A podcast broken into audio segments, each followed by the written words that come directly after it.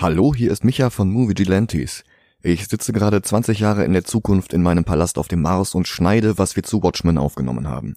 Dazu habe ich drei Anmerkungen vorneweg. Erstens eine generelle Spoilerwarnung. Wir erzählen wirklich alles, was die Story von Watchmen angeht. Wer ein 35 Jahre altes Meisterwerk ungespoilt genießen will, soll es sich bitte durchlesen, bevor er diese Folge hört, vor allem aber, bevor er sich diesen Film ansieht. Eine Contentwarnung hinterher, Beide Versionen der Story haben unangenehme Darstellungen von Gewalt, inklusive sexueller Gewalt. Ungeschönt und fest in der Geschichte verwoben. Da müssen wir drüber sprechen, da kommen wir nicht drum rum. Und dann noch ein Wort zum Umfang. Die meisten Menschen, die über Watchmen reden, machen es sich sehr leicht. Der Film hat den Comic Panel für Panel abgefilmt, also kann er nicht schlechter als die Vorlage sein, oder? Alan Moore schreibt für das Medium Comic, sieht sich grundsätzlich keine Verfilmungen seiner Werke an, dass der die alle schlecht findet, hat also keine Bedeutung. Oder? Alan Moore hätte die Rechte an Watchmen halt nicht verkaufen sollen, wenn er keine Verfilmung gewollt hätte. Auf all das gehen wir ein, aber all das ist auch viel zu kurz gefasst. Um ein umfassendes Bild zu schaffen, das nötig ist, wenn wir Comic und Film, Moore und Snyder gerecht behandeln wollen, habe ich zum einen bei der Vorgeschichte zum Comic sehr weit ausgeholt. Zum anderen versuche ich diesmal, bei der Besprechung des Films wirklich alle Änderungen durchzugehen, nicht nur das offensichtlich abweichende Ende, sondern auch kleinere, auf den ersten Blick unwichtige Änderungen. Denn zum einen sind die gar nicht so unwichtig, wie es oberflächlich aussehen mag, zum anderen ist es gerade die unfassbar riesige Summe dieser Änderungen, die das Problem aufzeigt, dass Snyder zwar oberflächlich einige Panels detailgetreu abfilmt, aber ganz offenbar null Verständnis für die Logik dahinter und die Aussage dahinter hat. Watchmen dauert im Ultimate Cut über drei Stunden. Dadurch ist unsere Diskussion darüber zu lang geworden, um als einzelne Folge hochgeladen zu werden. Wir haben das Ganze darum gesplittet. Heute gibt es alles zu Alan Moore, zu Watchmen dem Comic und warum Zack Snyder in den ersten paar Minuten schon alles falsch macht. Nächste Woche prüfen wir dann den Rest des Films ausführlich auf Herz und Nieren, kommen zu einem Gesamtergebnis und ranken den Film. Wir bitten um Verständnis.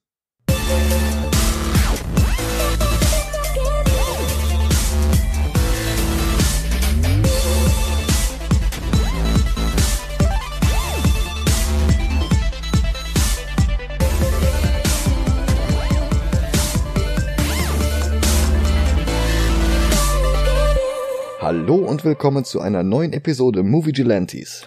Hallo. Mein Name ist Michael Heide. Mein Name ist Dennis Kautz.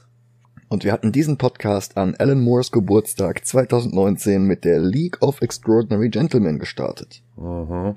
Alan Moores Geburtstag ist der 18.11., der war letzte Woche und darum setzen wir heute die Tradition fort und sehen uns gleichzeitig in unserer masochistischen Zack Snyder Retrospektive den Grund dafür an, warum er überhaupt an Superman gelassen wurde. Watchmen. Zwar an den Kinokassen kein phänomenaler Erfolg, aber DC hatte danach den Eindruck, Zack Snyder könne ganz gut Comics verfilmen. Ob dieser Eindruck korrekt war? Maybe. Denn wohl kaum ein anderer Snyder-Film ist so polarisierend wie dieser hier. Damals in der Folge zu League hatte ich gesagt, ich möchte jetzt sagen, es ist die schlechteste Verfilmung eines Alan Moore Comics, aber das ist falsch. Dabei hatte ich explizit an Watchmen gedacht. Aber ich kenne auch Menschen, deren Urteil ich sonst vertraue, die Watchmen als ihre Lieblingscomic-Verfilmung aller Zeiten bezeichnen, und das verstehe ich nicht. Ich finde, bei keinem anderen Film ist der Qualitätsunterschied zwischen Comicvorlage und Comicverfilmung derart immens wie hier. Aber vielleicht sollte ich vorher wie immer ein paar Worte zu dieser Comicvorlage verlieren. Und das ist jetzt etwas umfangreich, diese ganze Folge ist sehr umfangreich, aber ich verspreche dir, das ist alles wichtig und das hängt alles zusammen. Und ich halte es nur für gerecht, mein Urteil dieser Verfilmung ausführlich zu begründen. Hoffentlich immerhin etwas unterhaltsam. Okay. Zimmertemperatur-Take. Watchmen ist rein handwerklich das beste Comic aller Zeiten. Ich meine nicht die Geschichte. Ich meine nicht den Unterhaltungswert. Darüber lässt sich diskutieren. Ich meine rein formell. Mm. So etwas wie Watchmen hatte es zuvor noch nie gegeben. Alle Versuche, das zu wiederholen, sind auf die eine oder andere Weise gescheitert und übertroffen hat das erst recht niemand. Wobei sich die meisten auch an Oberflächlichkeiten orientierten und gar nicht erst versuchten, den Tiefgang von Watchmen zu reproduzieren. Und dabei fing alles relativ harmlos an. Alan Moore war ein Anarchist, Cartoonist und Comicautor in England und er schrieb dort für 2000 AD, Marvel UK und Warrior Nebenbei schrieb und zeichnete er den Zeitungsstrip Maxwell the Magic Cat. Dann wurde DC auf ihn aufmerksam und rekrutierte ihn, um der dahin dümpelnden Horrorserie Swamp Thing eine letzte Chance zu geben, weil sie sonst gecancelt worden wäre. Dazu einen eigenen Exkurs, wenn wir die beiden Swamp Thing Filme gucken, aber nur um ein Gefühl für Moores Herangehensweise an seine allererste US-Serie zu bekommen. Er beendete sämtliche noch ausstehenden Plots, schrieb alle Nebenfiguren aus der Serie und tötete den Hauptcharakter Swamp Thing, und das alles in seinem ersten Heft. Und Moore schrieb den kompletten Charakter, seine Entstehungsgeschichte und seine Fähigkeiten völlig um, richtete die gesamte Serie ganz neu aus, führte neue Figuren ein, wie John Constantine, und machte den Titel enorm erfolgreich. Also wirklich richtig enorm erfolgreich. Der verkaufte sich in manchen Monaten besser als Justice League, Green Lantern, Flash und sogar Batman. Und Alan Moore entwickelte seinen Schreibstil immer weiter. Beeinflusst von Prosa-Autoren wie William S. Burroughs, Robert Anton Wilson, Michael Moorcock oder Clive Barker hatte er schon immer versucht, aus Comics mehr zu machen als einfach nur eine Bildergeschichte mit ein paar eingestreuten Sprechblasen. Er nutzte literarische Stilmittel und erwachsene Themen, degradierte die Bilder aber auch nicht einfach nur zum bunten Hintergrundrauschen für ausufernde Prosa wie andere Autoren. Moore schaffte es wie kaum ein anderer, Bild und Text in eine perfekte Harmonie zu bringen. Zu einer Symbiose, bei der beide Hälften die jeweils andere verbessern und aufwerten. Da waren Parallelen, die sich gegenseitig verstärkten und unterstrichen. Da waren die Bilder Metaphern für die Worte oder sie standen in ironischem Kontrast zu ihnen. Die Bilder waren Payoff für das Setup der Texte und umgekehrt. Dem Erfolg von Swamp Thing folgten zahlreiche weitere Arbeiten für DC, das wiederum führte zu Superman. Dessen Editor Andy Helfer wollte eigentlich, dass Moore direkt nach dem Crossover Crisis of Infinite Earths eine oder sogar mehrere Superman-Serien als Autor übernimmt. Allerdings wurde ihm die Position nie offiziell angeboten, der Job ging letztlich an X-Men-Legende und Hellboy-Co-Autor John Byrne. Immerhin, Moore schrieb zwei Superman-Geschichten. Einmal For the Man Who Has Everything, mittlerweile gleich doppelt adaptiert, als Episode von Justice League Unlimited und außerdem für eine Episode Supergirl. Hier arbeitete Moore das erste Mal in amerikanischen Comics mit Dave Gibbons zusammen, dem späteren Watchmen-Zeichner. Ist das die Story, wo er diese Pflanze geschenkt bekommt, die ihm irgendwie zeigt, was passiert wäre, wenn Krypton nicht kaputt gegangen wäre oder irgendwie sowas? G ganz genau die. Ah, okay. Moores zweite Superman-Story war der Zweiteiler Whatever Happened to the Man of Tomorrow. Das war der Schlussstrich unter dem Silver Age Superman, bevor die Crisis of Infinite Earths das DC-Universum und seine Bewohner völlig general überholte, woraufhin, wie gesagt, John Byrne übernahm. Apropos Crisis, die zerstörte und vermischte ja nicht nur die einzelnen DC-Erden wie Erde 1 und Erde 2, sondern auch die separaten Welten von aufgekauften Verlagen wie Quality Comics, Fawcett Comics oder Charlton Comics, was der Grund dafür ist, dass Figuren wie Plastic Man, Captain Marvel alias Shazam oder Blue Beetle und The Question heute im DC-Universum herumlaufen. Bevor DC diese Idee hatte, wussten sie allerdings nicht so richtig, was sie mit den ganzen eingekauften Figuren anstellen sollten. Und irgendwer fragte Alan Moore, was er denn machen würde. Ich scheine hier gerade tierisch abzuschweifen, aber für das Verständnis von allem, was folgt, ist es sehr wichtig, dass ihr versteht, dass Moore ein richtig freundschaftliches Verhältnis zu seinen Editors bei DC hatte, dass er sich dort wohlfühlte, gut aufgehoben fühlte und dass er ihnen vertraute. Und ich habe hier sogar noch eine ganze Menge ausgelassen, denn Moore hat in seinen vier, fünf Jahren bei DC wirklich eine Menge geschrieben. Das Verhältnis zwischen Moore und DC hätte nicht besser sein können. So schien es zumindest. Inka Klaus Jansen hat mal eine Anekdote erzählt, wie er, Frank Miller und Alan Moore mit DC-Editors zusammen in einer Kneipe saßen und sich gegenseitig mit Superman-Story-Ideen zu übertrumpfen versuchten. Moore gewann den Abend nach langer Debatte mit drei einfachen Worten. Superman in Hell. Moores Idee zu DCs Dilemma mit den eingekauften Superhelden war jedenfalls, mit ihnen eine Story zu erzählen, die man nicht mit einem riesigen, seit 50 Jahren etablierten Heldenuniversum wie DC oder Marvel erzählen konnte. Eine Story, die durch die eingekauften Helden aber trotzdem mehr Wirkung hatte, als wenn man sich jetzt einfach neue Figuren ausdenken würde, von denen niemand je gehört hatte. Sowas hatte er in England schon mit Marvel Man gemacht, das heißt im Rest der Welt Miracle Man. Für DC hatte er aber etwas anderes vor. Ein Murder Mystery in einem Superheldenuniversum. Es sollte ein kleines Universum, ohne große Fanbase sein, aber eben mit etablierten Figuren, die dann Opfer, Ermittler und sogar Täter in diesem Whodunit sein sollten. Figuren, zu denen die Leserschaft schon vor der ersten Seite eine emotionale Bindung hatte, weil sie eben allesamt schon existierten. Seine Wahl fiel auf die Red Circle Helden, die DC damals frisch von MLJ Comics gekauft hatte. Und sein Mordopfer?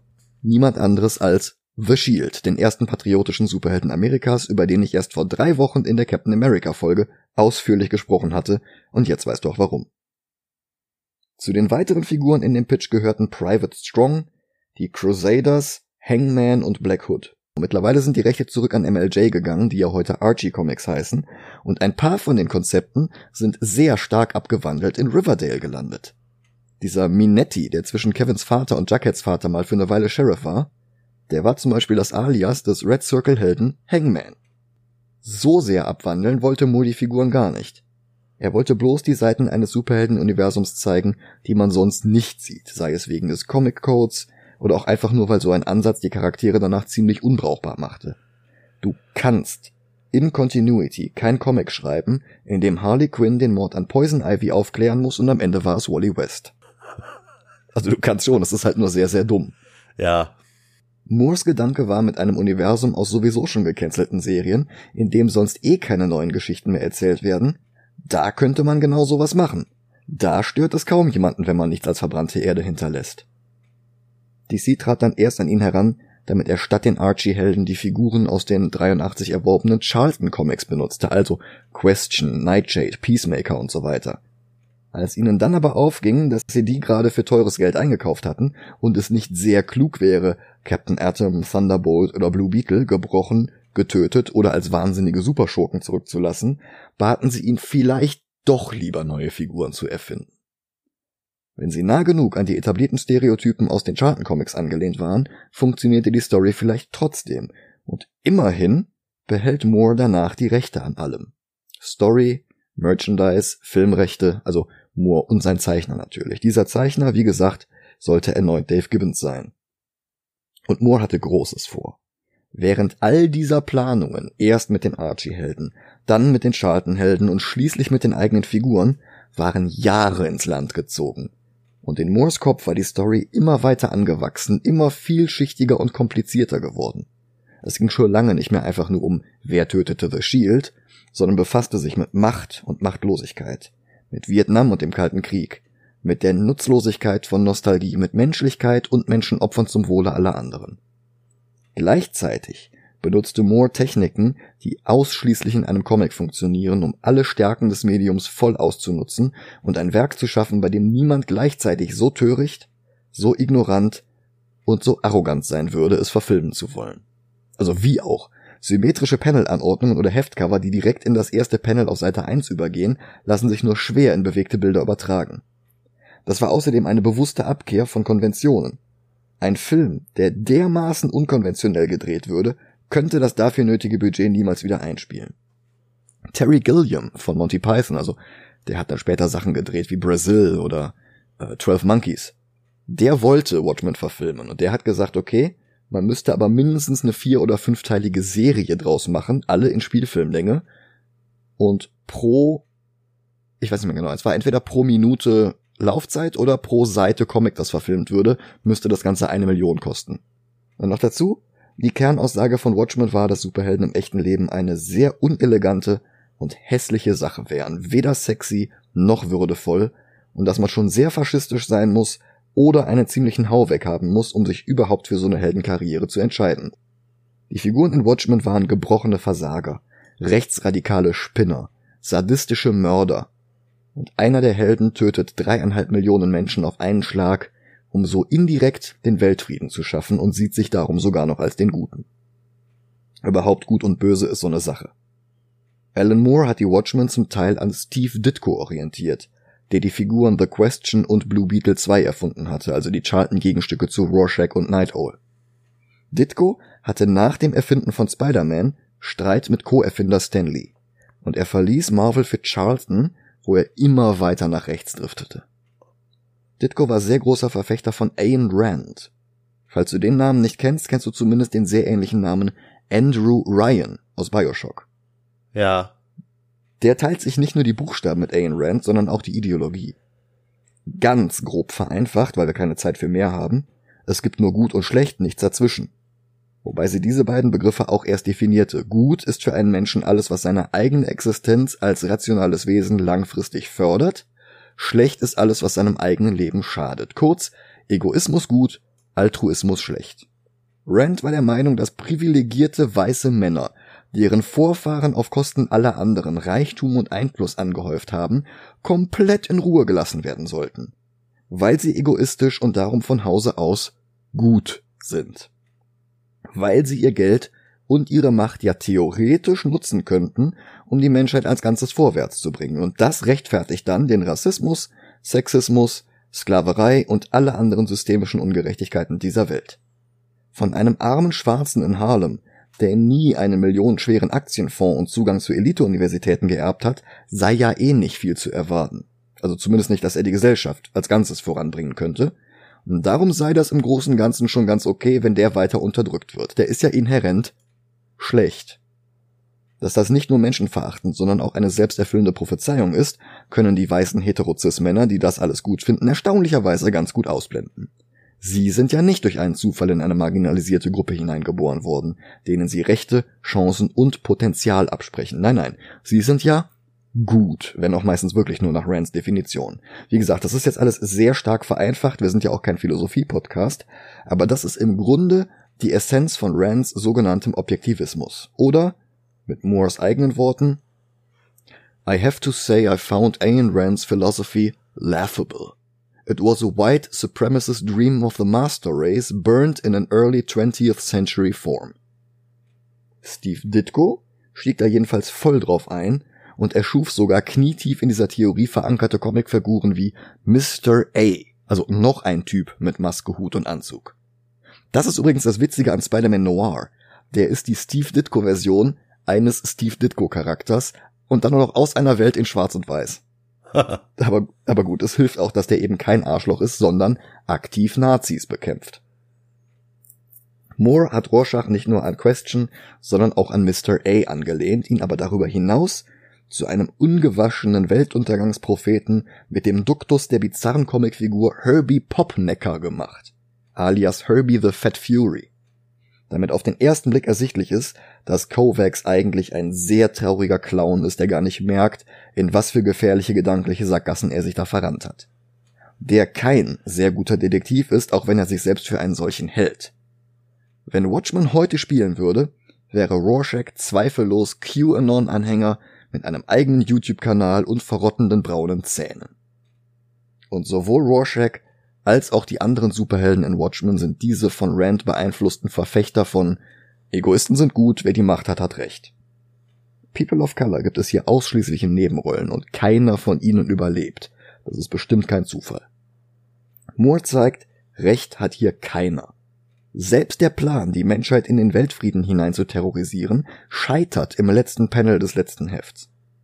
Und die Watchmen-Welt ist sicherlich nicht besser als unsere, und das obwohl Dr. Manhattan ganz im Sinne Ayn Rands komplett ungehindert die Welt verbessern konnte. Tja, das Ergebnis ist ein beim ersten Lesen etwas schwer verdauliches Epos, vor allem wenn du mit der Erwartung rangehst, dass das jetzt das beste Comic aller Zeiten ist. Ist es, aber es ist halt auch nicht das zugänglichste. Es stimmt aber halt auch, dass Watchmen mit jedem weiteren Lesen enorm dazugewinnt. Du siehst immer mehr clevere Details, immer mehr Foreshadowing und Leitmotive, immer mehr Parallelen, aber auch direkte Gegensätze zwischen Text und Bild. Selbst vermeintlich simple Hintergrundgags wie geklauter Würfelzucker haben einen Grund und haben einen Payoff. Und aus dem Prosamaterial, das am Ende jedes Heftes auf dich wartete, aus dem Piratencomic, das einer der Nebencharaktere immer mal wieder als nur auf den ersten Blick nutzlose Abschweifung liest, aus allem ziehst du bei jedem Durchgang mehr und mehr. Vor ein paar Monaten habe ich mal die von Leslie Klinger kommentierte Ausgabe gelesen, und da war noch mehr drin, was mir nicht aufgefallen war. Dafür fehlten Dinge, die ich zuvor bei meinem vierten oder fünften Durchlauf bemerkt hatte. Und ich denke, dass ich noch immer nicht alles gefunden habe, was Moore versteckt hat.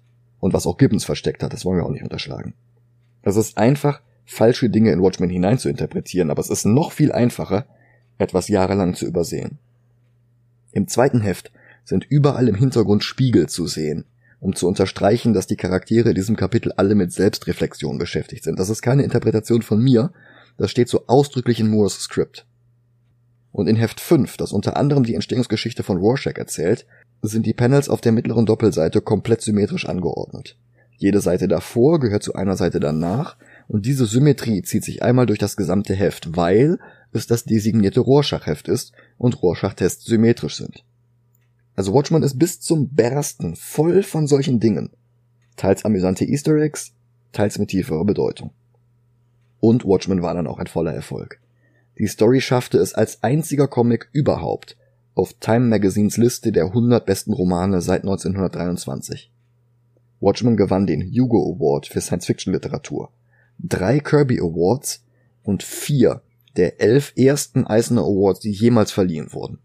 Also Eisner ist mittlerweile die prestigeträchtigste Preisverleihung in der Comicindustrie. Jetzt gab es nur noch ein gewaltiges Problem. Die Rechte an der Story, den Charakteren, an den Merchandise-Rechten und so weiter lagen bei Moore und Gibbons, aber DC musste das Comic ja drucken und verkaufen. Also boten sie Moore einen Vertrag an, dass die Rechte vorübergehend zu DC wandern würden, aber nur, damit sie die Comics drucken können. Wenn alle zwölf Hefte durch sind, folgt vielleicht noch ein Paperback, aber damals in den 80ern war das noch gar nicht üblich. Comics in Buchläden waren noch gar nicht etabliert. Comicläden machten den meisten Umsatz mit alten Heften. Und sowas wie Amazon oder gar Comixology gab es erst recht noch nicht.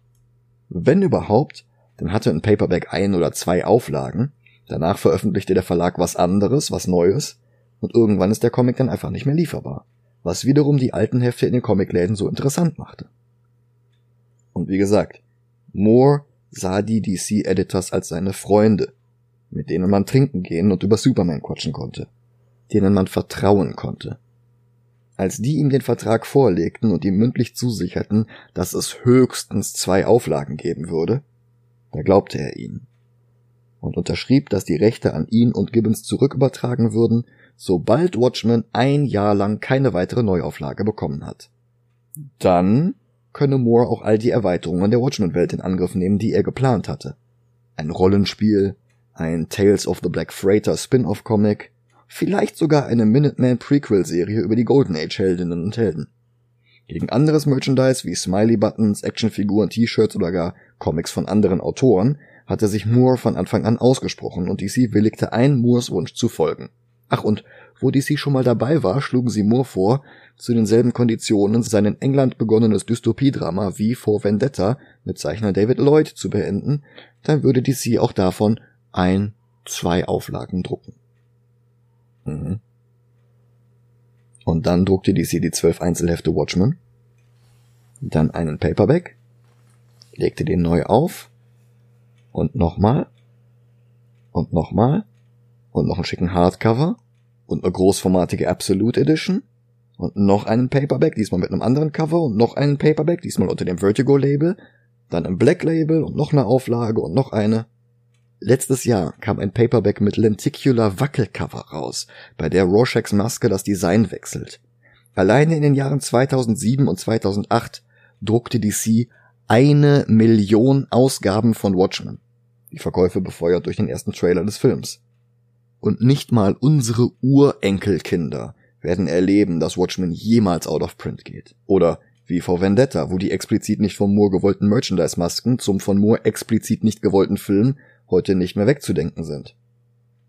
Damit nicht genug. DC veröffentlichte natürlich auch Watchmen-Merchandise, was Moore und Gibbons ja immer kategorisch abgelehnt hatten.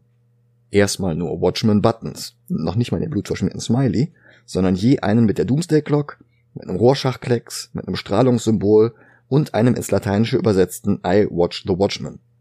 Und als wäre das alles noch nicht beleidigend genug gewesen, sahen Moore und Gibbons dann auch noch nicht mal einen einzigen Cent dafür. Denn das war ja gar kein Merchandise zum Comic. DC behauptete einfach, das war Werbung für den Comic. Natürlich bekommen Moore und Gibbons kein Geld, wenn Werbepins mit Watchmen-Motiven verkauft werden. Und so ging das dann immer weiter. Dann folgte das tatsächlich von Moore geplante Rollenspiel. Allerdings wird er nur in zwei der drei Bände namentlich genannt und auch da gerade mal als Co-Autor. Wir schreiben jetzt November 2020 und da sehen wir nach den, ohne Witz, acht Before Watchmen Prequels und nach dem grauenhaften, aber wenigstens hübsch gezeichneten Watchmen DC Crossover Doomsday Clock jetzt schon das dritte Spin-off, eine Soloserie mit Rorschach von Tom King, dem Autoren, der erst letztes Jahr ein Murder Mystery in der Mainline DC Continuity geschrieben hatte, in dem Harley Quinn den Tod von Poison Ivy aufklärt und am Ende war es Wally West. Aber keine Sorge, Wally bekam kurz danach die Kräfte von Dr. Manhattan. Dazu ein Film in gleich drei nacheinander für das Heimkino ausgewerteten Schnittfassungen. Der Black Freighter Cartoon wird ebenfalls separat verkauft. dazu noch ein Videospiel zum Film. Und letztes Jahr kam auch noch eine DV-Serie dazu. Actionfiguren, T-Shirts, sowieso, das ganze Programm. Wenn Alan Moore seinen Freunden bei DC damals erzählt hätte, dass er keine Luftballons oder Pappbecher mit Watchmen-Motiven wollte, dann könntest du sehr wahrscheinlich zu deinem nächsten Geburtstag eine gottverdammte Mothman-Motto-Party feiern. Kurzum, DC hatte den mündlichen Vertrag in einem monumentalen Ausmaß gebrochen. Und Moore fühlte nicht nur sein Vertrauen von einem gesichtslosen Verlag missbraucht, viel schlimmer.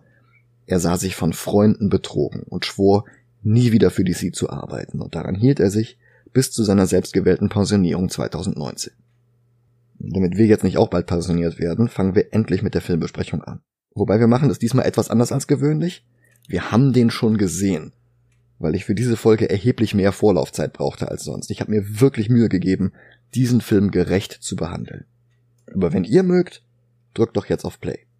Wobei wir noch anmerken sollten, unser ursprünglicher Plan war es, erstmal nur die 155-minütige Kinofassung zu gucken. Dann irgendwann in ein paar Jahren den sieben Minuten längeren Director's Cut, um uns dann noch später an den sogenannten Ultimate Cut zu setzen. Und dagegen hat Dennis ein Veto eingelegt. Oh ja. Willst du sagen? Nö. Okay. Und darum besprechen wir jetzt den Kino-Cut und den Ultimate Cut. Ich musste dafür Gott sei Dank kein Geld ausgeben. Die DVD mit dem Kino-Cut habe ich mal in einem Stapel entsorgter Filme auf einem Ikea-Parkplatz gefunden. Und mit dem noch eingeschweißten Ultimate Cut hat mal ein Kunde bei mir im Laden bezahlt, weil er nicht genug Geld für seine Comics hatte. Da hatte ich schon diesen Podcast hier vor Augen, sonst hätte ich den auch nicht angenommen.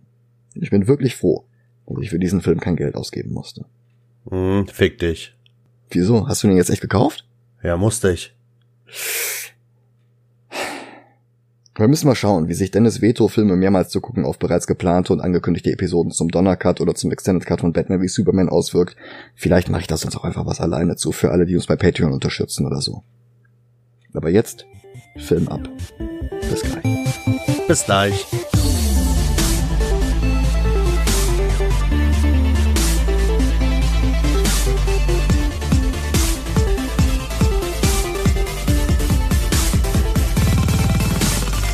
Und da sind wir wieder. Hi. Ich glaube, der Grund, warum Watchmen the Movie so viele Fans hat, ist, oberflächlich ist er ganz hübsch. Was für mich schon das erste Problem ist, das ist alles zu hübsch. Und außerdem, wie hart kann man denn bitte die Aussage eines Werks missverstehen und aktiv verfälschen? Ich habe vorhin gesagt, man muss schon sehr ignorant und arrogant sein, um zu versuchen, Watchmen überhaupt zu verfilmen. Aber Zachary Edward Snyder hält sich entweder für klüger als er ist, oder er hält sein Publikum für dümmer und ich weiß nicht, was es von beidem ist oder welche dieser Erklärungen besser wäre. Das Ding ist, Moore wollte mit Watchmen zeigen, dass Superhelden in der echten Welt nichts Erstrebenswertes und erst recht nichts Elegantes wären. Vom nicht gerade sehr supermenschlichen Rorschach bis ganz nach oben zum gottgleichen Dr. Manhattan sind sie ausnahmslos ziemlich jämmerliche Gestalten, die alles um sie herum verschlimmern. Nostalgie und das Nacheifern längst verstorbener historischer Persönlichkeiten zerstören am Ende den Großteil von New York City.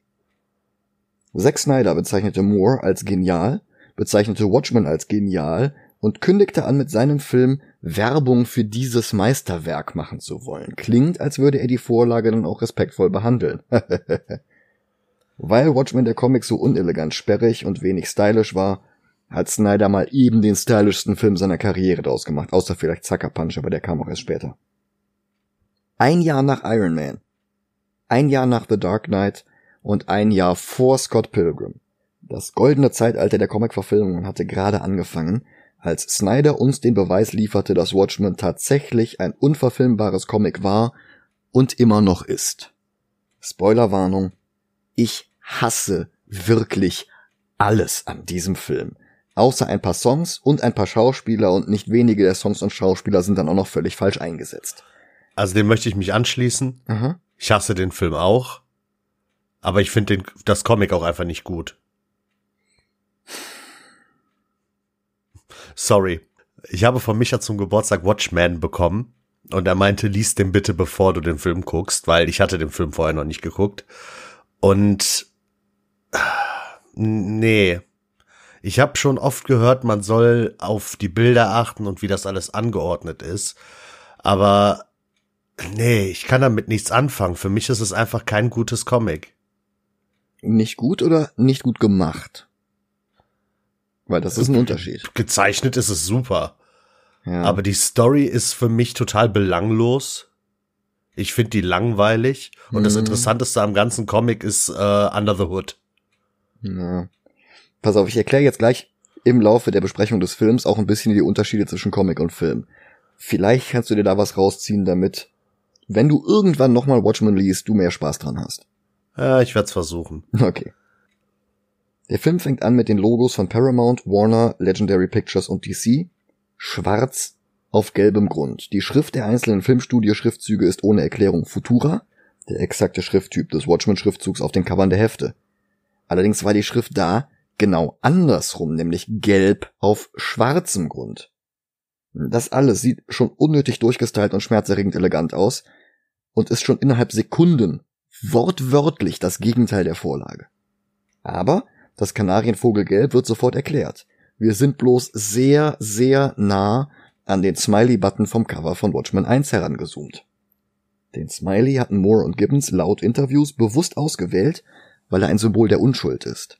Das ist die simpelste Anordnung von Punkten und Strichen, die bereits von Babys als gut gelauntes Gesicht erkannt werden, worauf sie selbst mit guter Laune reagieren. Und ein solches Symbol direkt auf dem Cover, blutbefleckt in der Gosse zu zeigen, war und ist ein atemberaubend starker Kontrast, noch bevor die Leserschaft das Heft auch nur aufgeschlagen hat. Das ist ein erster Eindruck, der es in sich hatte. Im Laufe der ersten Seite zoomen Moore und Gibbons dann über neun einzelne Panels hinweg immer weiter raus, zeigen erst, dass der Smiley-Button im Rinnstein liegt, bis das Auge der Betrachtenden immer weiter nach oben wandert, so dass wir von einem Häuserdach auf das Fenster eines Penthouse-Apartments gucken.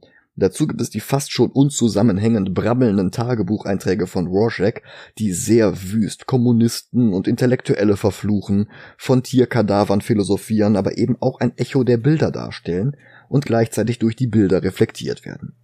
Wenn Rorschach zum Beispiel behauptet, er habe das wahre Gesicht dieser Stadt gesehen, dann sehen wir dazu den Smiley-Button. Und wenn er von Straßen schwafelt, die eigentlich nur aus Gosse bestehen, durch die Ströme aus Blut das Ungeziefer wegspülen werden, und mit Ungeziefer meint er Menschen, die ihm nicht passen, dann sehen wir den Button in der Gosse liegen. Wenn er sagt, dass die ganze Welt sprachlos in den Abgrund herunterschaut, sehen wir Detective Borken, der aus einem Fenster nach unten sieht und dabei nur hm murmelt und dann anmerkt, dass es ein ganz schön tiefer Fall ist.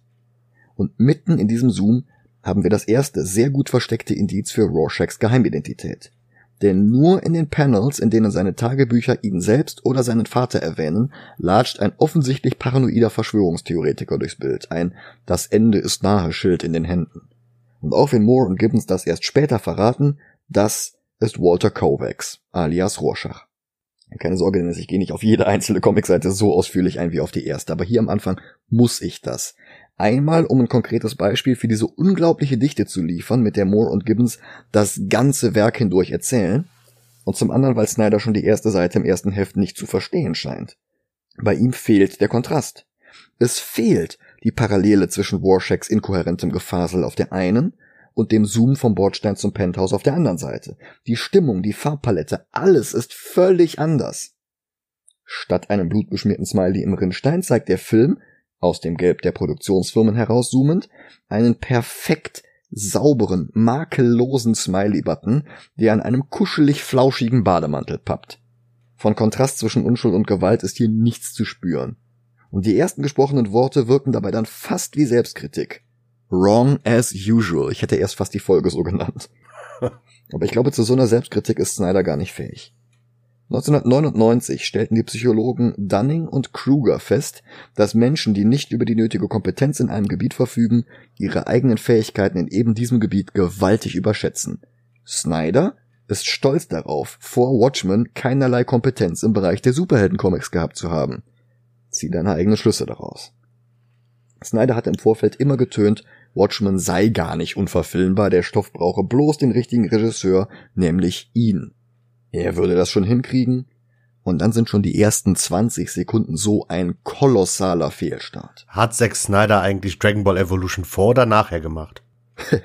Sie haben es ihm angeboten und er hat es nicht gemacht, weil er lieber Watchmen drehen wollte. Ja, hätte er es mal gemacht. Hätte er mal lieber Dragon Ball gemacht, ja. Das ist wirklich erstaunlich, ne? Im Comic untersucht Borkin, also der Polizist, der aus dem Fenster guckt, zusammen mit seinem Partner Steve Fine den Tatort und der Mord selbst wird dann in sehr wenigen Rückblenden dazwischen geschnitten, passend zu den Schlussfolgerungen der Cops. Das Opfer muss zu Hause gewesen sein, als der Täter reingekommen ist. Zack, ein Panel, in dem der Comedian alias Edward Blake von seinem Sessel aufsieht, als der Killer die Kette von der Tür tritt und sich Zutritt verschafft und so weiter. Beim Begutachten des Tatorts schmuggelt Moore auch gleich noch sehr geschickt etwas Exposition ein, denn Borkin findet ein Foto von Blake mit Vizepräsident Ford. Wir haben das erste subtile Indiz dafür, dass die Watchmen-Realität enorm von unserer abweicht, denn bei uns war Ford nur bis 1974 Vizepräsident unter Nixon, dann bis 77 Präsident, gefolgt von Carter und Reagan, aber Watchmen spielt 1985 und Ford ist immer noch Vize, was ist da los? Aber das ist Snyder alles nicht cool genug. Also fängt er mit dem Comedian vor seinem Tod an, der sich im Fernsehen die Nachrichten ansieht. Keine kurzen Flashbacks eingebettet in die Arbeit der Polizei, was den Alltag der banalen Nicht-Superhelden zeigte. Ein wichtiges Thema im Comic, das im Film stark reduziert fast gar nicht mehr vorhanden ist. Stattdessen walzt Snyder alle Umstände um den Tod des Comedian elendig lange aus. Wie gesagt, der Fernseher läuft und um Welten weniger subtil als im Comic spricht Snyders Watchmen bereits während der allerersten Minute direkt von Präsident Nixon, den wir dann auch sofort zu Gesicht bekommen, gespielt von einem sehr hässlich geschminkten Robert Wisden, der sonst fast nur TV-Credits hat. In Smallville war er der Vater von Chloe Sullivan und hier sieht er aus, als wolle er Dick Tracy jagen. Er spricht von den neuen Amerika provozierenden Atomtests der Sowjetunion und ruft uns in Erinnerung, dass der Kalte Krieg 1985 noch nicht zu Ende war. Der Begriff Perestroika war noch nicht mal ausgesprochen und in der Watchmen-Welt war der Konflikt sogar noch einmal deutlich angespannter, weil die Amerikaner dort den Vietnamkrieg gewonnen hatten und Vietnam zum 51. Staat ernannt haben. Darum haben Flaggen in der Welt von Watchmen auch 51 Sterne. Die Lage ist also ernst, was uns Snyder jetzt auch nochmal sehr unsubtil mit der Weltuntergangsuhr zeigt, mit der Doomsday Clock, deren Zeiger näher auf Mitternacht vorgerückt werden, während gleichzeitig ausgesprochen wird, dass die Zeiger näher auf Mitternacht vorgerückt werden. Show and Tell. Im Comic war diese Doomsday Clock auf jedem Cover der Serie gewesen und mit jeder Ausgabe schritten die Zeiger weiter voran, bis bei Kapitel 12 dann pünktlich zum Klimax Mitternacht erreicht war. Auch der Blutfleck auf dem Smiley auf dem Cover von Heft 1 erinnert an die Zeiger einer Uhr kurz vor Mitternacht. Das war schon nicht subtil. Aber das alles geht in einem Film nicht. Was man als ein weiteres Argument von vielen dafür hernehmen könnte, dass Watchmen halt nicht verfilmbar ist. Zack Snyder hingegen hält halt einfach voll die Kamera drauf und lässt die Leute laut erklären, was sie gerade machen. Und weil das anscheinend immer noch nicht reicht, muss der bellend brüllende Nachrichtensprecher jetzt nochmal seine Studiogäste super unnatürlich sprechend nach der Wahrscheinlichkeit befragen, dass Russland die USA angreift. Woraufhin eine der Gäste bei nicht mal zwei Minuten Laufzeit mit einer schlampigen, wie sie ja alle wissen, Exposition erwähnt, dass die Sowjetunion durch Dr. Manhattan abgeschreckt wird. Merkt euch das, das wird nochmal sehr wichtig. Die Gäste diskutieren weiter und der Comedian schaltet zu MTV. Und ich muss auch mal anerkennen, Jeffrey Dean Morgan ist perfektes Casting.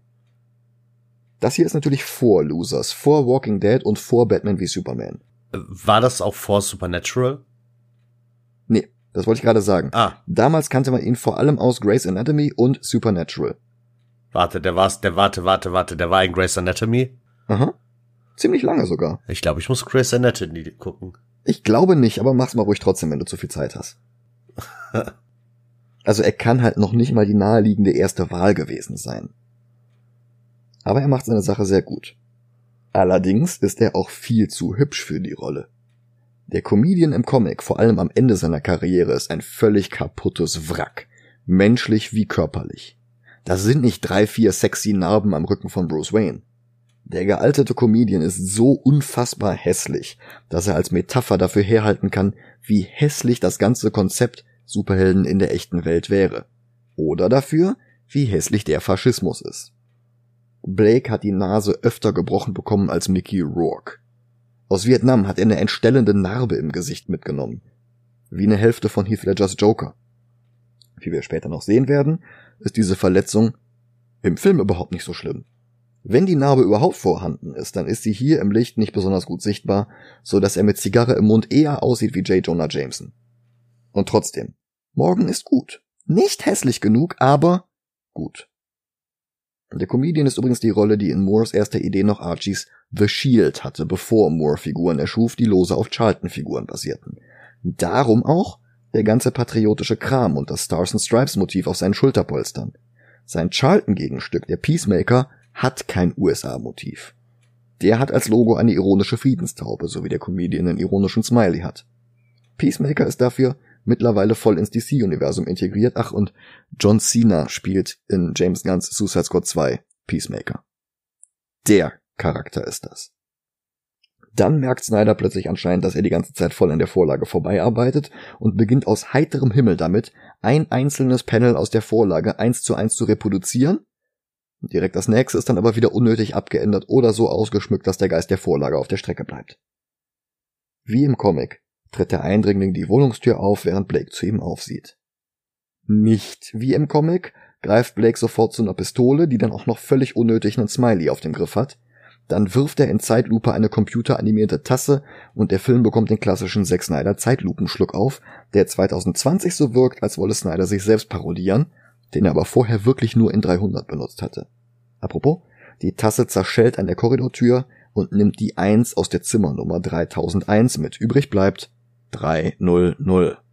Blake will schießen, aber der schwarz gekleidete Einbrecher mit schwarzer Fischermütze reißt ihm den Arm weg und der Schuss geht in den Röhrenfernseher, der noch kurz die Werbung für Adrian Whites Nostalgia Parfüm zeigt, bevor er ausgeht.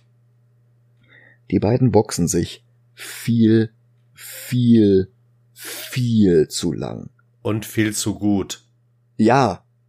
Und unterlegt mit völlig absurden Quatschgeräuschen, so wie bei Street Fighter oder wie in einem Bud Spencer Film, so ich will jetzt nicht sagen, dass dagegen die deutschen Turtles subtil waren, aber sehr viel übertriebener waren die halt auch nicht. Nee, das ist auch eine Sache, wo ich echt sagen muss, die mich sehr gestört hat an dem Film, dass halt das Kämpfen viel zu choreografiert ist und da kommt nachher noch eine Stelle, die ich noch schlimmer finde. Oh ja. Aber hey, so wären Superhelden in der echten Welt. Das ist doch äh, die Aussage des Comics. Pff, Mhm. Es gibt genau einem Superhelden in Watchmen, dem ich abkaufe, dass er so kämpfen kann. Aber das war's auch. Hollis Mason? Nee, ähm, Ozymandias. Ja, okay, ja. Wobei selbst der ist total übertrieben. Ja, natürlich, aber äh, wenn einer, dann er. Ja, stimmt. Blake fliegt gegen ein gerahmtes Bild. Im Comic war das hier ein Bild einer unbekannten nackten Frau, im Skript schrieb Moore, dass das Bild ruhig ein bisschen künstlerisch aussehen darf, aber bitte in erster Linie erotisch. Im Film ist es ein fast schon züchtiges Pin-up der ersten Silk Spectre wie aus den 50ern. Diese Änderung kann man jetzt unwichtig finden. Aber wie Comedian und Silk Spectre 1 im Comic über Jahrzehnte hinweg miteinander umgehen, ist ein enorm komplizierter und vielschichtiger Plot, der erst nach und nach in seiner vollen Dramatik und Verdorbenheit enthüllt wird. Dass Blake jetzt hier ein idealisiertes Pin-up von ihr an der Wand hängen hat, statt einer wahllosen, namenlosen Nackten, weil es ihm nie um die Person ging, nur um seinen Ayn Rand-kompatiblen Egoismus, das stößt mir wirklich sauer auf. Comedian, der im Comic keinerlei Superkräfte hat, was ein immens wichtiger Teil der Dekonstruktion maskierter Helden ist, ah. boxt jetzt mit den bloßen Fäusten durch die Wände seiner Wohnung. Ja. Boah. Seine überrascht aufgerissenen Augen, als sein Gegner ihn daraufhin packt, wirken lächerlich, so wie Gomez Adams oder Nicolas Cage oder so. Mhm. Als nächstes wird er noch in Zeitlupe einmal quer durch sein Wohnzimmer geworfen, Messer und Äxte fliegen durch den Raum, und laut Zack Snyders Audiokommentar ist Snyder selbst hier kurz im Bild, was bei den Dreharbeiten und beim Schneiden nicht aufgefallen war. Ich habe ihn aber nicht gesehen. Ich Gott sei Dank auch nicht. Dann sieht man sogar noch kurz das Gesicht von Matthew Good, weil seine schlichte Mütze die Sicht auf Goods markantes Gesicht freigibt. Das hatte schon einen Grund, dass Moore und Gibbons bis auf Hände und Füße nichts vom Angreifer gezeigt hatten. Aber Zack Snyder ist entweder sehr, sehr schlecht darin, ein Murder Mystery zu verfilmen, oder er hält uns alle für lobotomiert, und ich weiß nicht, welche Möglichkeit schlimmer ist. Blake murmelt lachend, It's a joke, It's all a joke, was ein Zitat aus dem Comic ist, wo er es allerdings in einer völlig anderen Stelle, in einem völlig anderen Kontext sagt. Mhm. Und seine letzten Worte sind Mother, forgive me. Passt doch voll.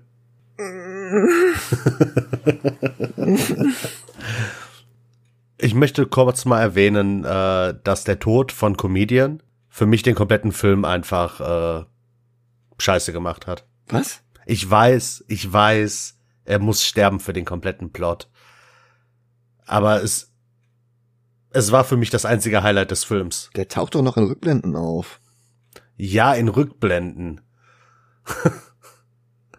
Und ich habe einen Spoiler für dich. Das ist gar nicht unbedingt der beste Typ. Ja, ich weiß, aber es ist trotzdem fucking Jeffrey Dean Morgan. Ja, okay, Punkt für dich.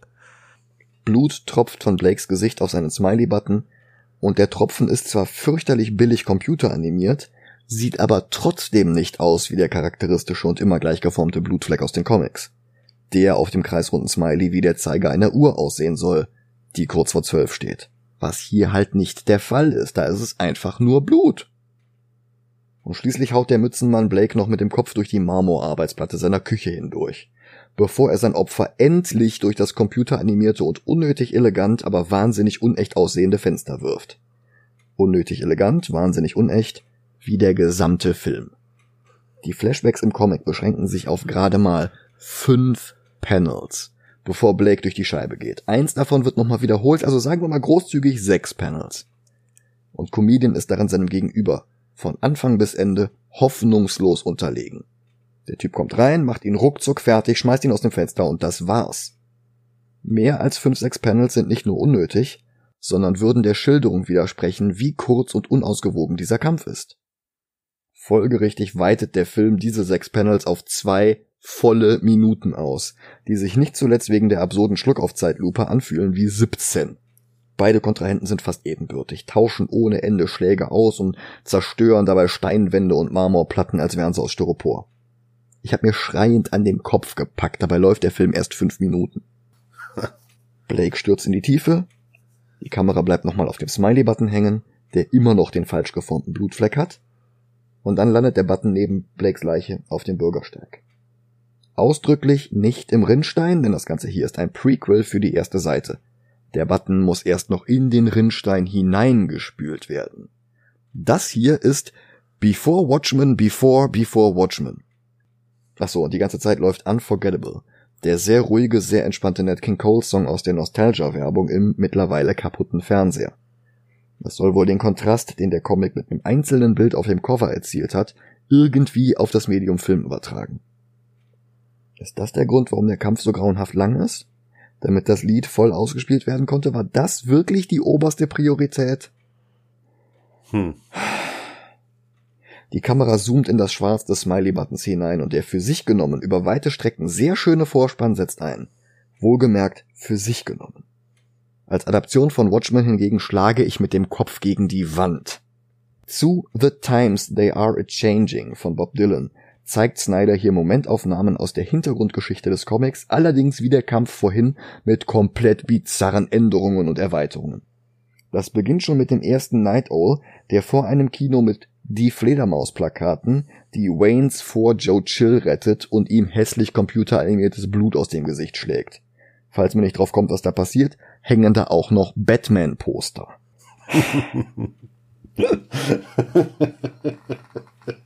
Die Grundprämisse von Watchmen ist, dass es eben nicht das DC-Universum oder eines der zahlreichen Elseworlds ist. Auch wenn Jeff Jones das in Doomsday Clock zu ändern versucht hatte. Seinem vorletzten Versuch, Alan Moores DC-Werk zu häuten und sich dann anzuziehen. Ich hatte fast seinem letzten Versuch geschrieben, aber danach kam ja noch seine völlig nutzlose Killing-Joke-Leichenschändung Three Jokers. Nicht nur, dass die Szene die Grundprämisse von Moore und Gibbons verletzt, wie die echte Welt wäre, wenn sie Superhelden hätte. Nicht besser, sondern ungeschönt und unelegant, schrecklich und stetig auf die Apokalypse zusteuernd. Nicht nur, dass Superhelden-Comics in der Welt von Watchmen nicht existieren, sondern Piraten-Comics der heiße Shit sind.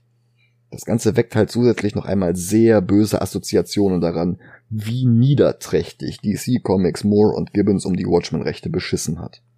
Batman-Anspielungen haben hier nichts zu suchen, nicht mal als Witz oder Easter Egg. Mhm. Und das ist auch lange nicht der einzige Fehlgriff im Vorspann. Als nächstes haben wir den ersten Auftritt einer jungen Sally Jupiter alias Silk Spectre Senior, deren Kostüm nochmal sehr viel aufreizender ist als im Comic.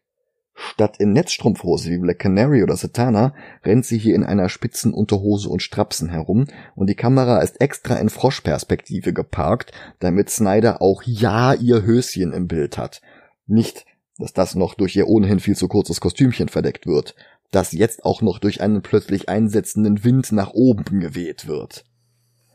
Eine sehr würdelose Einführung von Schauspielerin Carla Gugino. Die war auch in Spy Kids und diversen anderen Filmen von Robert Rodriguez. Mit Snyder arbeitete sie außerdem in Sucker Punch.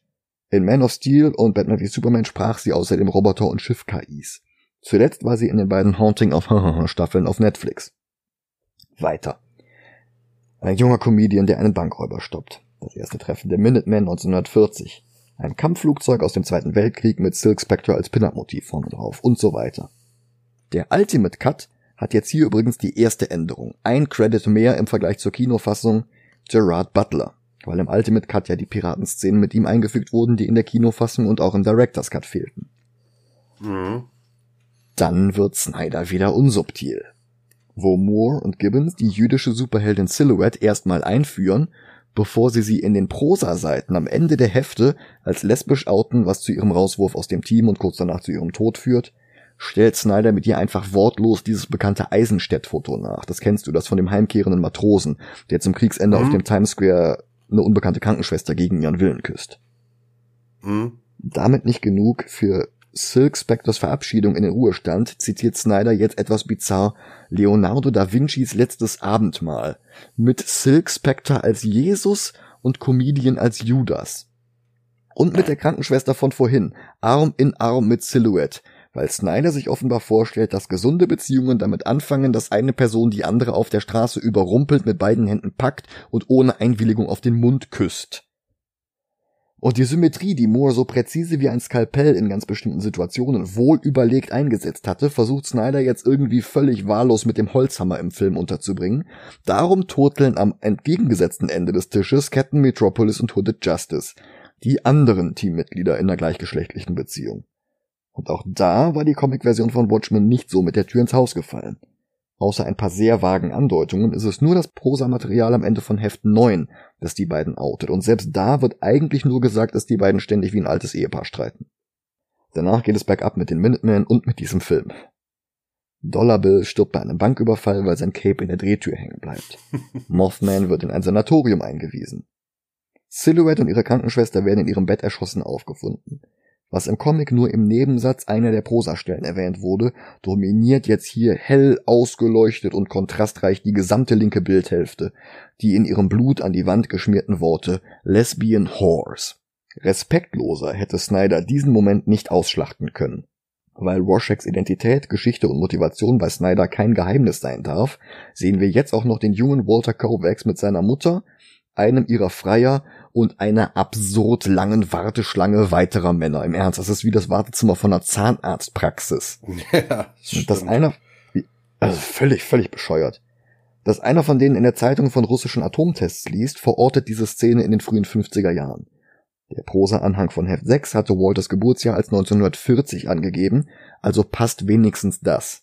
Achso, und der junge Walter Kovacs wird gespielt von Eli Snyder. Bevor du fragst, ja, das ist der Sohn von Zack Snyder. Hurra.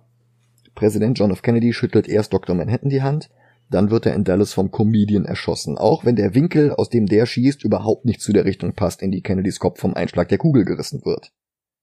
Dass Blake Kennedy erschossen hatte, hatte der Comic damit angedeutet, dass Blake am Tag des Attentats in Dallas war. Es wurde aber nie bestätigt, wodurch es angenehmerweise nicht eindeutig war. Macht ja auch gar keinen Sinn. Ausnahmslos alles, was die Helden in Watchmen machen, sorgt dafür, dass ihre Welt immer weiter von unserer abweicht. Nixon ist 85 noch Präsident. Vietnam ist der 51. Staat der USA. Von Dr. Manhattan ermöglichte Superbatterien sorgen dafür, dass 1985 alles voller Elektroautos ist. Und Piratencomics sind so populär wie bei uns Superhelden. Ja, und in unserer Welt ist Kennedy ja auch gestorben. Da wir keinen Edward Blake haben, sollte das die Theorie wohl begraben, aber Sogar in den viele Jahre später erschienenen Before Watchmen Comics von Brian Azzarello wird offiziell ausdrücklich gesagt, dass er Kennedy nicht erschossen hat. Wow. Deren Existenz ist eine Frechheit und ich akzeptiere sie nicht als Kanon. Aber sogar die haben das durchschaut. Ach so, und dass Scharfschützen bei wichtigen Schüssen eine Zigarre im Mund stecken haben, damit ihnen der Qualm ins Auge zieht. Das ist völlig normal, oder? Ja, wenn die das andere zumachen, dann geht das doch in Ordnung. ja, stimmt schon. Sallys Tochter Laurie, später Silk Spectre 2, hört im Flur zu, während ihre Eltern streiten. Rorschach gibt sein Debüt als Verbrechensbekämpfer. Wir bekommen die ersten Eindrücke vom Vietnamkrieg und vor allem von den Protesten dagegen. Mark Reboards Foto An American Young Girl wird zitiert und ich bin überrascht, dass Snyder hier noch nicht in allen Details zeigt, wie Dr. Manhattan in den Krieg eingriff. Alles andere bekommen wir ja auch chronologisch von den Latz geknallt, damit wir nicht zu viel denken müssen. Stattdessen ist Dr. Manhattan dann bei der ersten Mondlandung zugegen. Neil Armstrong spricht hier übrigens nicht das historisch korrekte Small Step for a Man Zitat, sondern das ihm anekdotisch zugeschriebene, aber frei erfundene Good Luck Mr. Gorski. Ich verlinke mal den Eintrag bei Snopes in den Show Notes. Ich finde es zwar amüsant, dass Snyder das hier einbaut, aber nicht so amüsant, jetzt noch Zeit darauf zu verschwenden, die ganze Geschichte zu erzählen. Die Kiste hier ist wirklich lang genug. Wir sehen, dass Andy Warhol in der Welt von Watchmen the Movie nicht Marilyn Monroe, sondern Night Owl gemalt hat. Und Ozymandias war Gast im Studio 54, wo er mit Bowie, Jagger und den Village People für die Kameras posiert. Interessant, weil die alle schwul oder zumindest bi waren und weil Ozymandias der Schurke dieses Stückes ist. Bei TV-Tropes heißt sowas Sissy-Villain. Insgesamt ein sehr schöner Vorspann, aber Bob Dylan ist auch nie verkehrt. Bevor Snyder mit dem Dawn of the Dead Remake und der Frank Miller Adaption 300 seinen Durchbruch als Filmregisseur hatte, drehte er Videoclips und das merkt man. Wobei du auch nie darauf kämst, für wen er Videos gedreht hat. ZZ Top. Okay. Rod Stewart und den mittlerweile nur noch als rassistisches ultrarechtes Stück Scheiße zu bezeichnenden Ex-Sänger der Smiths. Für den sogar mehrfach. Zuletzt 2000, als eigentlich schon den meisten Leuten klar gewesen sein dürfte, wie der tickt. Aber wie gesagt, schön ist der Vorspann. Als Teil einer Watchmen-Verfilmung allerdings ist das alles schon wieder fürchterlich. Wir lernen hier viel zu viel also du und ich, wir kennen Watchmen den Comic schon, aber es gibt ja noch einen Teil des Publikums, der die Vorlage noch nicht gelesen hatte. Und die bekommen hier viel zu viele Informationen auf dem Silbertablett serviert. Mhm. Bei Moore und Gibbons war es ja nicht nur ein Mysterium, wer den Comedian getötet hatte. Und selbst da hat uns Snyder schon zu viel von Ozymandias Gesicht gezeigt. Die Leserinnen und Leser mussten sich auch erstmal erarbeiten, dass Rorschach eigentlich dieser kaputte Weltuntergangstyp ist oder was ihn antrieb. Oder wie genau diese Welt von unserer abweicht und warum sie das tut. Naja, aber das mit Rorschach ist von Anfang an aber klar, dass der das ist. Ich kenne Leute, die haben am Anfang gedacht, es wäre einer von den beiden Cops. Weil der auch so einen Mantel hat, weil der auch Bartstoppeln hat. Okay. Also ich habe ich, ich hab ja Watchmen vorher wirklich nicht geguckt oder gelesen. Mhm. Ich kannte ein paar Bilder aber das war's schon. Und alleine, dass Rorschach die, Schach die ganze Zeit hier sagt, so, äh, alles ist doof, Welt ist scheiße. Und dass der Typ mit diesem Schild rumläuft, äh, the end is near. Ja. Also, keine Ahnung. Also, wer da, wer da nicht sofort drauf kommt, weiß ich nicht. Möglich. Aber so oder so, bei Snyder stellt sich die Frage überhaupt nicht. Watchmen hat einen der größten Twists der Comicgeschichte und der wird nur durch die nichtlineare Erzählweise ermöglicht. Entweder Zack Snyder ist sehr dumm oder er hält das Publikum für sehr dumm. Denn bei seiner übertrieben linearen Watchmen-Nacherzählung sind von Anfang an gar keine Fragen offen. Außer vielleicht der, wie Snyder das hier jemals für eine gute Verfilmung eines unverfilmbaren Comics halten konnte. Auch da habe ich eine Theorie zu, zwei Theorien sogar, da komme ich ganz am Ende nochmal drauf zurück. Aber der Vorspann ist noch nicht zu Ende. Es folgt das Gruppenfoto der Crimebusters in ihren Kostümen, aufgenommen von Night Owl mit Selbstauslöser. Ein Foto, das gar nicht existieren dürfte, weil das Team sich beim ersten Treffen sofort wieder aufgelöst hat und die einzelnen Helden und Heldinnen höchstens mal zu zwei zusammengearbeitet haben. Wie wir gleich noch im Film erfahren, das wurde nicht für den Film geändert. Und trotzdem ist dieses Foto hier. Aber die Kostüme sind der Grund, warum ich am liebsten die Aufnahme dieser Folge abbrechen den Film ganz nach unten ranken und nie wieder darüber sprechen wollen würde. Schlimmer kann man Watchmen nicht missverstehen. Als wäre das alles bisher noch nicht schlimm genug gewesen. Der ganze Look hier ist eine bodenlose Unverschämtheit. Moore und Gibbons hatten die Hässlichkeit und Uneleganz, die Superhelden in der echten Welt hätten, geradezu zelebriert. Und Snyder weigert sich ganz einfach, das umzusetzen. Der Glöckner von Notre Dame wäre bei Snyder wahrscheinlich Chris Hemsworth. Ohne Make-up. ja, das stimmt leider. Ich meine, es ist bestimmt kein Zufall, dass sich die Crimebusters genau im Jahr 1966 zusammenfinden. Denn Night Owl sieht bei Gibbons aus wie Adam Wests Batman. Bei Snyder trägt er das supercoole Hartplastik von Kilmer oder Clooney. Hm. Silk Spectre trägt im Comic eine Kreuzung aus Superhelden-Outfit und Seiden-Negligé. Seide. Silk. Also der Zusammenhang ist wirklich nicht schwer zu verstehen. Natürlich hat sie im Film hautenges Latex. Ja. Sie heißt doch auch Leather Spectre, oder nicht? Ozymandias ist der griechische Name des ägyptischen Pharaos Ramses II. Darum hat Ozymandias in der Vorlage ein paar altägyptische Spielereien und sonst ein dünnes Zirkusoutfit. Weil Adrian White ein Akrobat ist. Weil er die Beweglichkeit braucht. Er trägt einen lila-gelben Komplementärkontrast und der ist voller Symbolik. Gelb, Primärfarbe, ist eine Farbe von Helden. Die X-Men, insbesondere Wolverine, aber auch Luke Cage, Sentry, Robin, alle tragen sie gelb. Violett hingegen ist eher für Schurken, Joker, Luther, Green Goblin. Daredevil und Jessica Jones haben sogar einen Gegner namens Purple Man. Ozymandias ist also nach außen hin ein Schurke, aber innen ein Held. Genauso wie er sich selbst sieht. Auf seiner Brust hat er das Auge in der Pyramide. In dieser Kombination kein explizit ägyptisches Symbol. Pyramiden für sich genommen allerdings natürlich wieder schon. Und das Auge könnte auch für das Auge des Horus stehen, das wäre dann auch wieder ägyptisch. Aber vor allem ist das einäugige Monster am Ende von Watchmen dem Comic ein Echo von Ozymandias einäugigem Logo. Er signiert sein Werk quasi vor aller Augen und niemand bemerkt es. Wäre er Superman, dann hätte das Viech irgendwo ein Fünfeck mit einem S drin. Nein, nein, es wäre eine Schlange, die die ganze Zeit wie so ein S rumläuft. Hm, auch gut, ja. Bei Snyder ist Ozymandias von Anfang an der Superschurke einer Actionfigurenreihe aus den 80ern. Ernsthaft, so sieht kein Held aus. Noch dazu ist er in ein ähnlich anthrazitfarbenes Plastik eingezwängt wie Michael Keaton oder George Clooney, sogar mit angedeuteten Nippeln.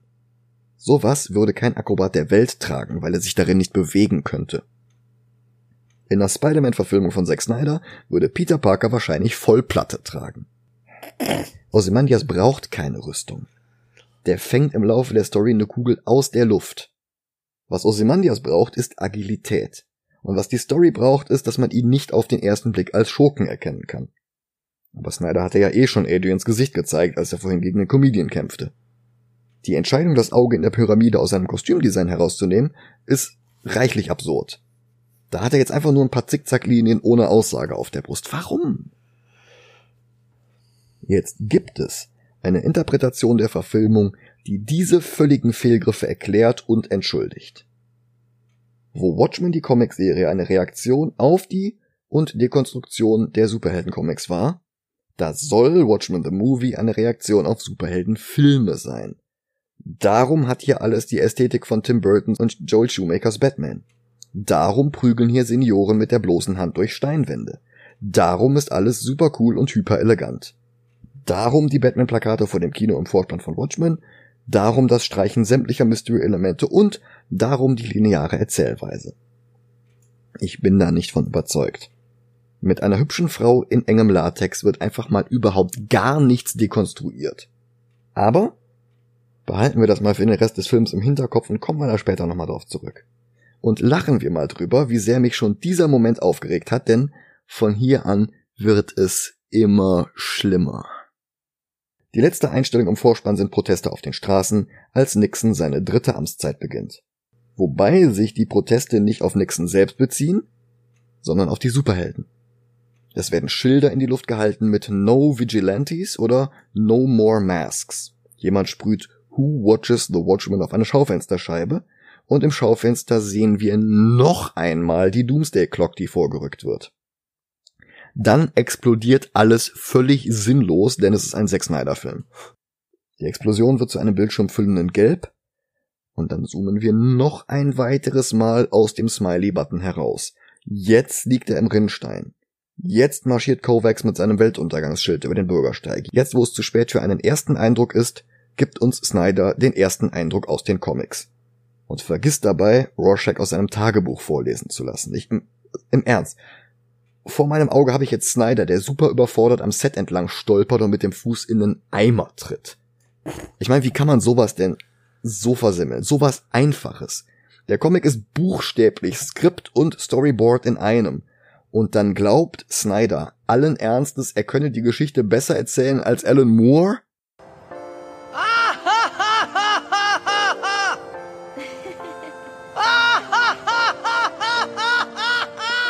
Am Tatort findet jetzt der Polizist das Foto. Aber natürlich nicht ein Foto von Blake und Vizepräsident Ford.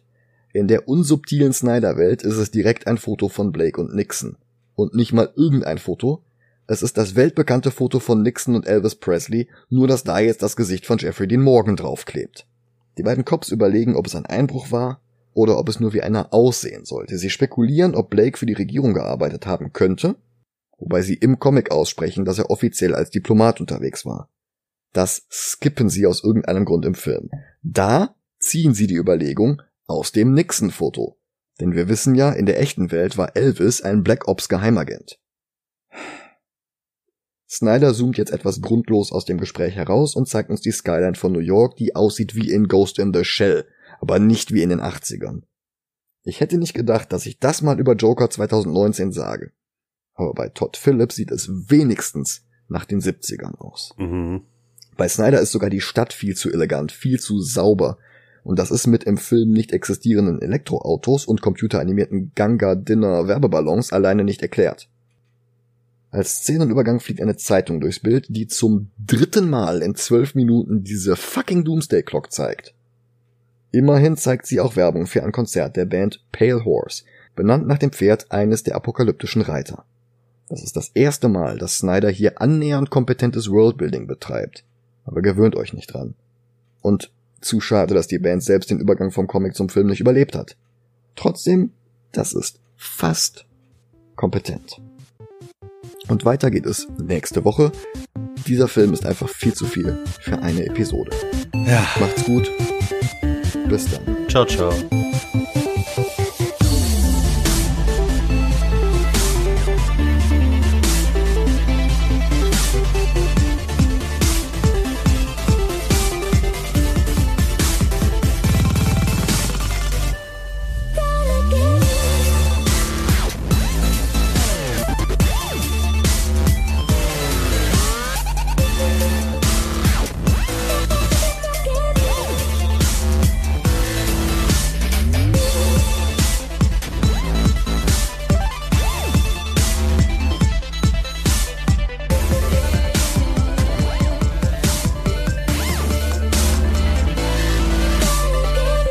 Ich habe von Micha zum Geburtstag habe ich äh, Watchman, Watchman, genau. oh Gott.